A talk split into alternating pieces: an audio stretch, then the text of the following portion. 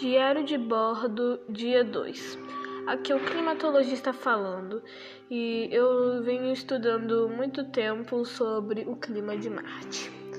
É, eu, eu estou vendo que esse clima não é um clima muito agradável para se viver, pois as variações de temperatura de Marte são elevadas.